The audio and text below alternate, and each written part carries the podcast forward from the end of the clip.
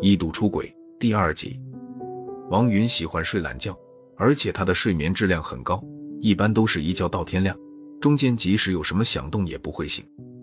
所以，他虽然几乎不用什么专门的美容化妆品，却始终显得很年轻，皮肤非常好。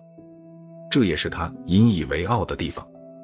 有时候，丈夫怎么拍她、叫她、掐她，她都不醒，除非是捏住她的鼻子，捂住她的嘴。让她出不来气，她才会憋醒。也正因为如此，丈夫常常笑话她，说她睡着了，地震了都跑不了，别人对她如何都不知道。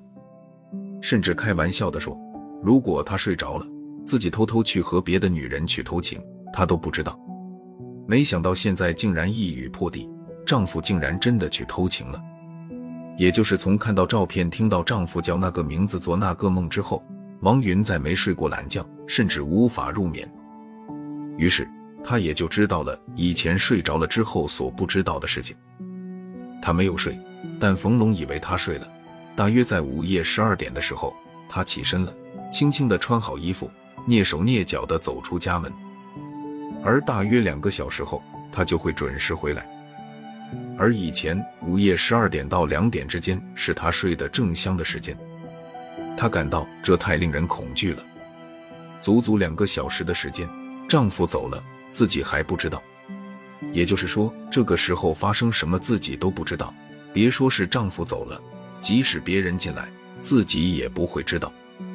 而午夜时分，有人站在自己的床头，看着熟睡的自己，那该是多么可怕的事！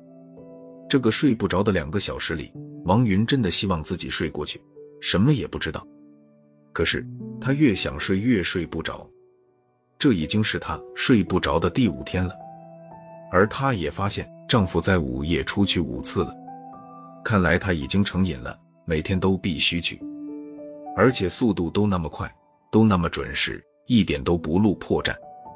可是她不知道，他已经都知道了，每天都看着他出去，等着他回来。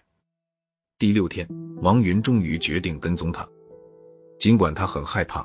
但是她已经顾不了那么多了，她不能这样忍受下去。可是直接和丈夫摊牌又没有证据。当她听到丈夫走出家门的时候，她尾随他出去。当然，她要保持一定的距离。她看到他上了一辆出租车，她也叫了一辆，告诉司机保持一定的距离尾随。前边的出租车向前开着，后边的出租车跟着。可是开了一会。丈夫坐出租车已经出了城，好像是在往农村走。奇怪，丈夫难道找了一个农村的情人？又一想，这也没什么奇怪的。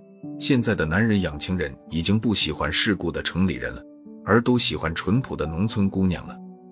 再一想，不会是丈夫偷偷给情人在乡下买了栋别墅吧？不对啊，丈夫的工作很普通，也没有什么钱啊，他想藏私房钱都藏不了多少。不会是丈夫被别人包养了吧？自己怎么越想越离谱了呢？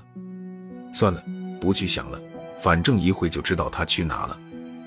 不知不觉间，丈夫的出租车走的路越来越不好走，越来越偏僻，到后来竟然开到了一片墓地前。